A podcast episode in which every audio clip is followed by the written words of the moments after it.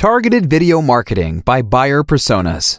How it works. Mind Blogcast.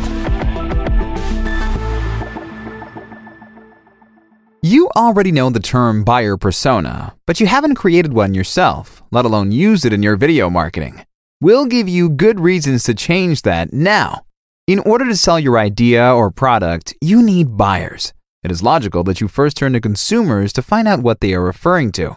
However, this first step of target group analysis and the associated creation of personas is often underestimated and is one of the most extensive and important tasks of a marketer. The more detailed these are, the more likely it is that all further decisions and actions will lead to sales success. Basically, everything depends on the quality of the target group analysis. Thanks to the new technologies, marketing experts can address certain people much more specifically than just a few years ago. Accordingly, consumers have raised their expectations. The demand is definitely for a personal brand customer relationship in which only relevant content is shared.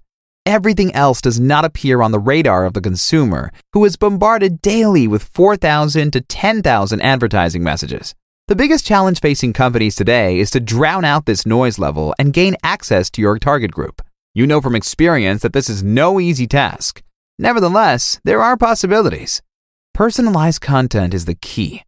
Videos are a big hit because they give communication more humanity than, for example, stupid automated chatbots.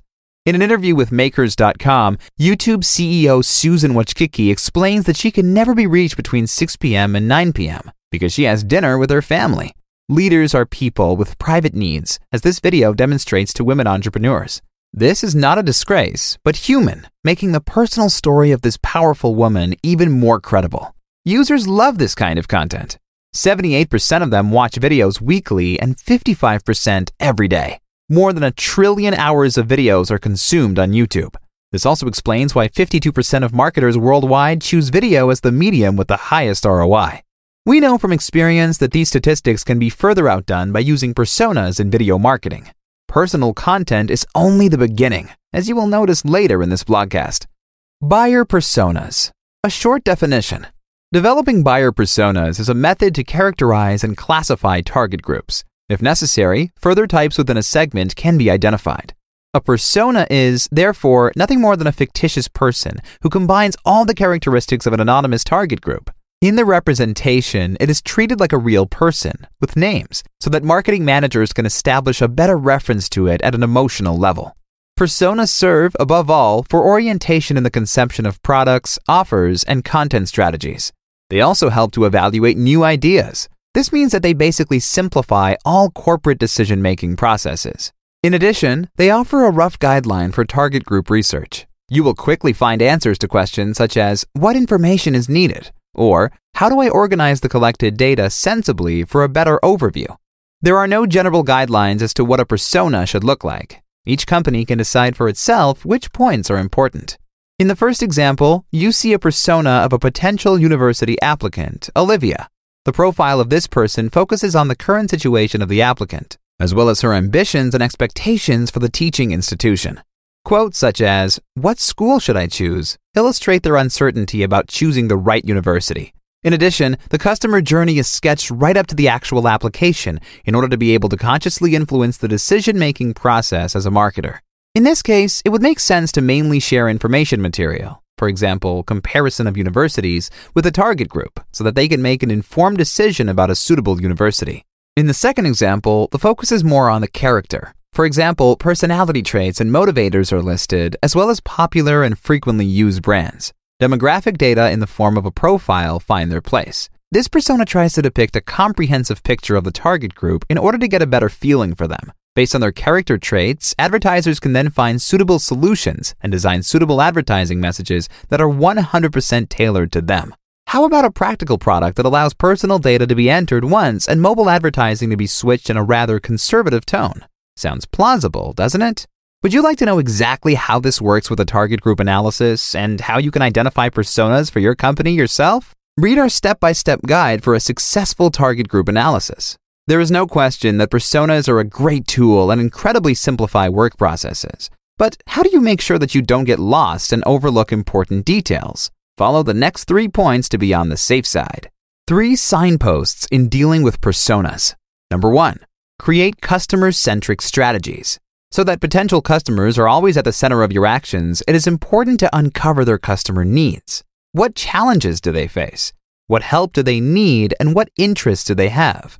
What kind of support can you provide as a company? Marketing is not simply about generating more sales and turnover. Excellent professionals know that, in reality, customer satisfaction is the key to exponential growth. By making potential customers happy at every step of your sales funnel, success will sooner or later come automatically, thanks to focused marketing activities. Your cash register will thank you for it because this approach allows you to make the most of your resources without wasting them. Number two, communicate at eye level. Users should enjoy working with your brand. Communication should feel natural and casual. However, this is only possible if you make it into the closest circle of favorite people and brands and speak their language. You don't want to be stamped as an annoying nuisance. You'll be ignored, and the way back into the hearts of users is not only harder and more expensive, but also takes longer. Therefore, one of the most important to dos is to find answers to these questions. Which platforms does the target group use most often, and for what purpose? On which social media channels do they communicate with family, friends, and brands? What does this interaction look like, and what makes it special? and which topics are addressed. Number three, build a uniform but differentiated brand image. Here's a quote The value of a product is not what the producer puts in, but what the consumer gets out. Charles Revson, founder of Revlon, referred this statement to his brand by saying, In the factory, we make cosmetics, but in the store, we sell hope. In other words, people buy products because of the results. Often it is the feelings that are lived out or longings that want to be satisfied. According to these experts, only then has a brand created an unmistakable value for users. So, it's far more than adapting corporate design, tonality, and messaging to the target audience. The self image and external image of a brand must be constantly reviewed and coordinated in order to maintain a uniform external image. Your team has the task of finding out which image is anchored in the minds of your target group. They can do justice to this or change it through certain measures if desired.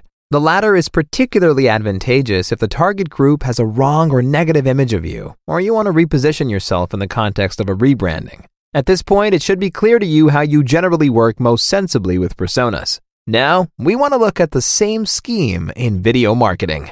In the beginning, we already let you see that video is the new form of communication and will experience a real boom in the future.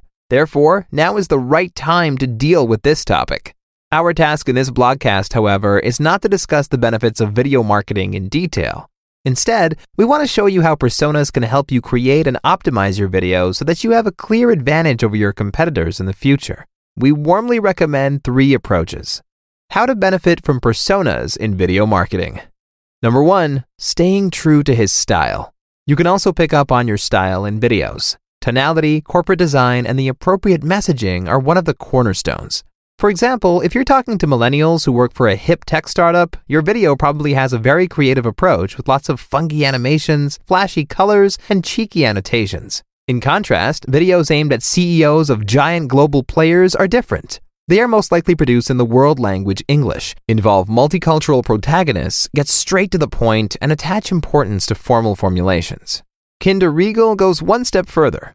They introduce their two mascots. These are always the focus of every marketing campaign. With this well considered and brilliant strategy, the company has created a guideline for itself. It is now a question of consistently following this guideline through in order not to disappoint customers, especially families and couples. Milky and Shoki are also the epitome of love, who experience many things together and cannot be without each other. If you buy such a chocolate bar, you do so with the intention of sharing the candy with your loved ones, or because it reminds them of their favorite people. Kinder Riegel created a recognition mark for their own brand, but more importantly, they've managed to tie their product to a feeling that ultimately adds more value for consumers.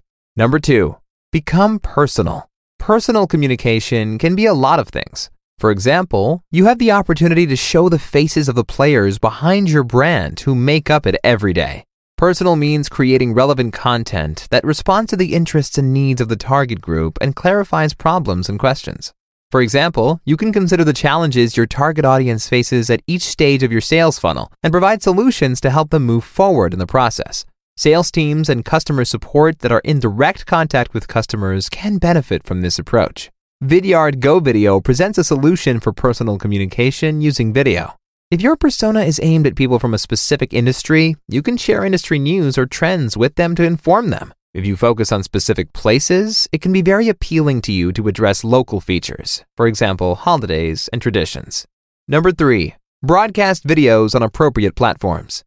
Current statistics show that an incredible 92% of users who have watched a social media video on their mobile device forward it to their peer group.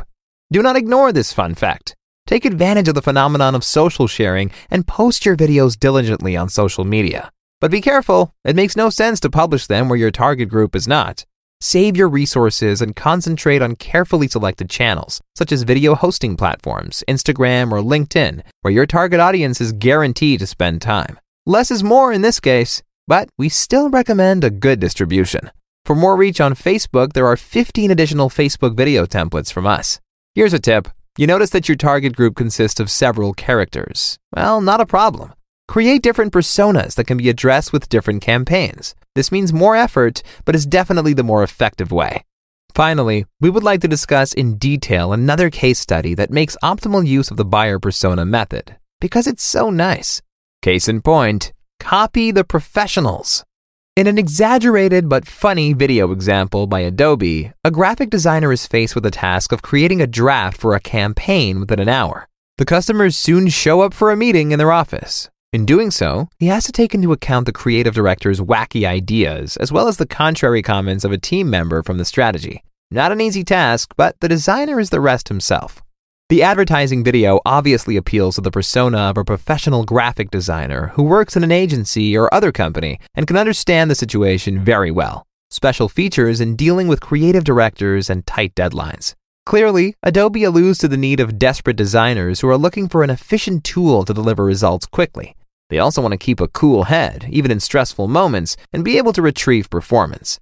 The creative minds are charmingly introduced to the topic with a lot of humor and a lot of insider jokes with which they can naturally identify. You will also receive a demonstration of the software, which increases the added value of the video considerably.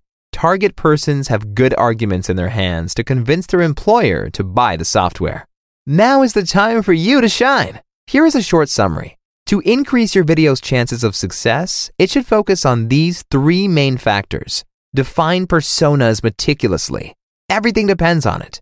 Produce relevant content. Personal communication is the sticking point. And know your timing. Be in the right place at the right time. Being lucky is a fallacy.